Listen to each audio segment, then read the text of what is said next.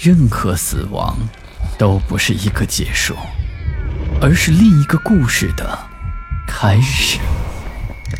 操纵这一切的是飘在背后的幽灵，还是隐藏在人心的恶鬼？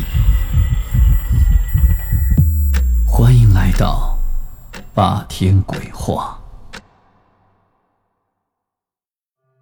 一说起玫瑰花，就是爱情的象征。漂亮鲜艳的玫瑰花是求婚场所的常客。多少支玫瑰还代表着很多种的意义，比如一三一四就代表一生一世我爱你。玫瑰自然也是女性最爱的花朵之一。今天，我给你讲讲有关玫瑰花的故事。年轻的女教师高丽丽意外的得到了一份遗产，这是一套位于 A 市郊外的高级住宅。遗产的签收人是一名叫蒋云的房地产商人，于十天前去世。蒋丽丽获得这份遗产的理由有一些牵强，仅仅是因为蒋云早年从乡下来城里混时，得到过高丽丽父亲的关照。高丽丽的父亲。是一名画家，三年前因病已经去世。他实在想象不出父亲对蒋云会有知遇之恩。父亲生前也从没对家人提起过蒋云。尽管事情疑云重重，高丽丽还是对蒋云先生充满了感激。毕竟，再也不用过令人头疼的寄宿生活了。三天后。高丽丽在男友赵斌的陪同下，来到了这所笼罩着神秘气息的住宅。负责接待她的是这份遗嘱的委托人李鹏山。他将高丽丽安顿下来，就立刻离开了。这是一座新楼，共有三层。遗嘱中写的很清楚，只有二层属于高丽丽，另外两层另有归属。一楼是蒋晴、蒋云的妹妹，三天前随丈夫个人的事务去了外地。三楼的居住权属于蒋云的侄子蒋泰。蒋泰是一个三流小说作家，每日笔耕不辍，却鲜有佳作问世。三年前，一场大火烧伤了他的脸，留下了令人恐怖的疤痕。从此。他深居简出，性格也日益变得孤僻起来。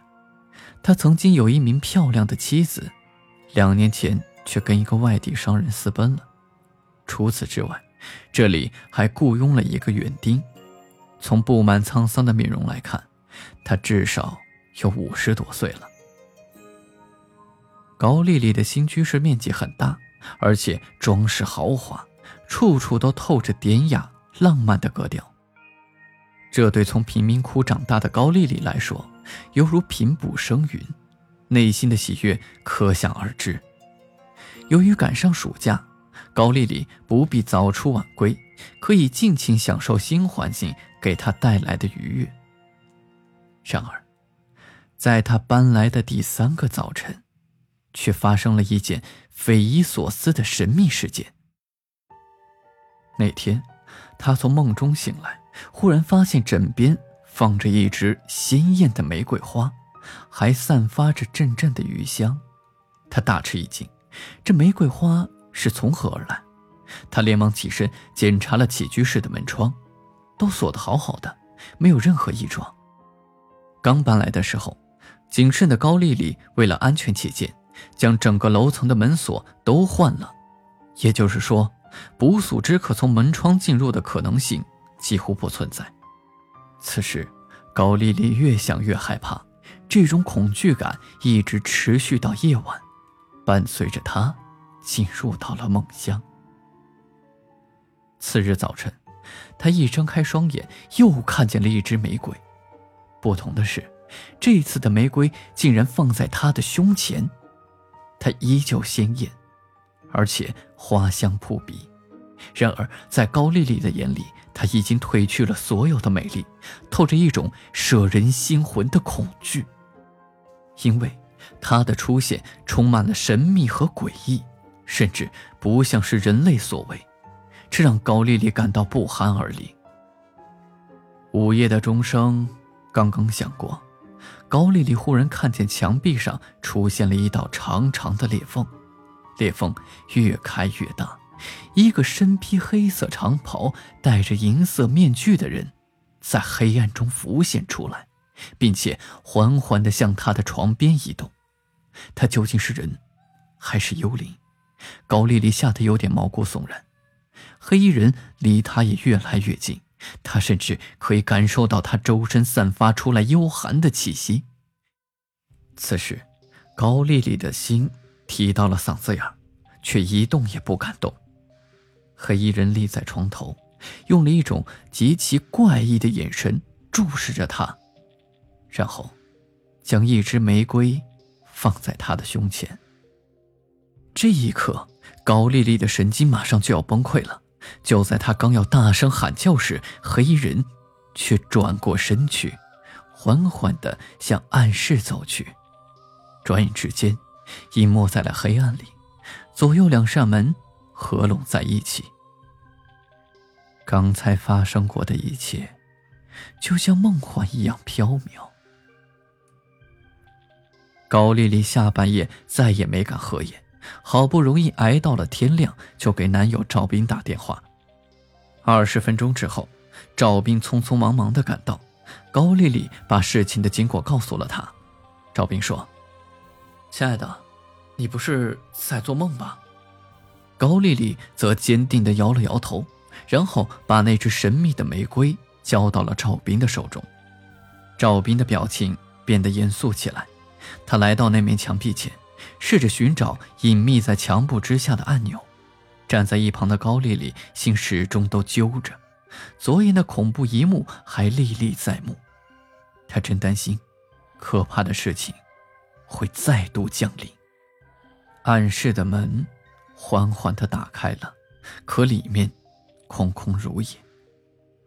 暗室的面积不大，大概只有三平方米左右。赵斌试着走了进去，可怕的事情并没有发生。高丽丽也终于松了一口气。赵斌一把把高丽丽拽进来，一脸轻松的样子说：“啊，亲爱的，这里什么也没有，你的担心完全是多余的。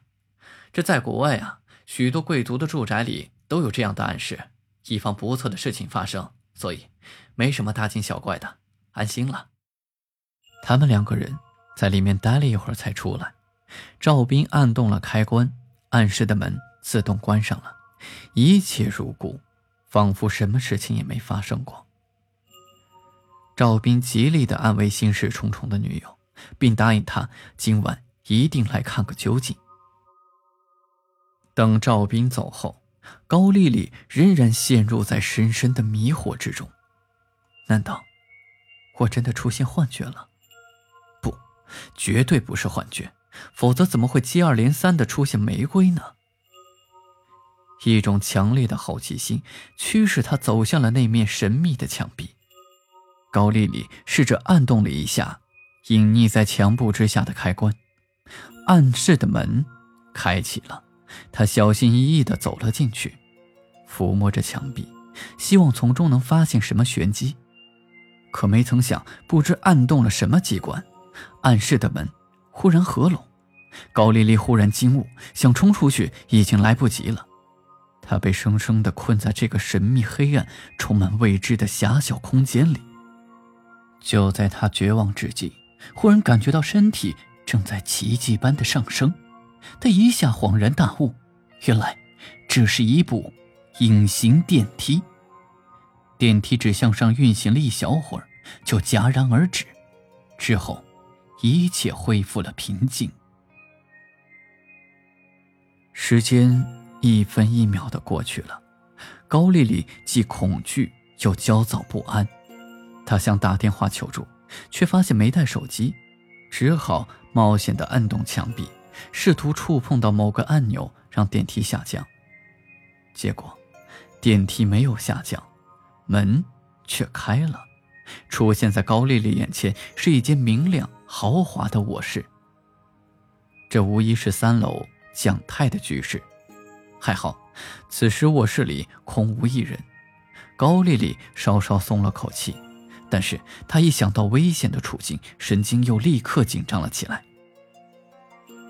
书桌上有一台电脑和一部打印机，打印机的旁边有一摞文稿。高丽丽翻着书稿，题目令她触目惊心。题目是《玫瑰之吻》。这会是巧合吗？她强迫自己往下读。故事的情节和发展轨迹与他前几页的经历完全一致。这故事的女主人公，简直就是他的化身。最令他感到恐惧的还是故事的结尾。男主人公将背叛他的女主人公杀死，并将一支滴血的玫瑰放在她的唇上，然后殉情自杀了。好了，今天的故事就讲到这里。我是孙霸天，听完故事记得在屏幕右下方点击喜欢，或者点亮播放键上方的小五角星，给霸天加油打 call。最后，感谢您的收听，《午夜论奇案》民间言怪谈，这里是霸天鬼话，我们下期再见。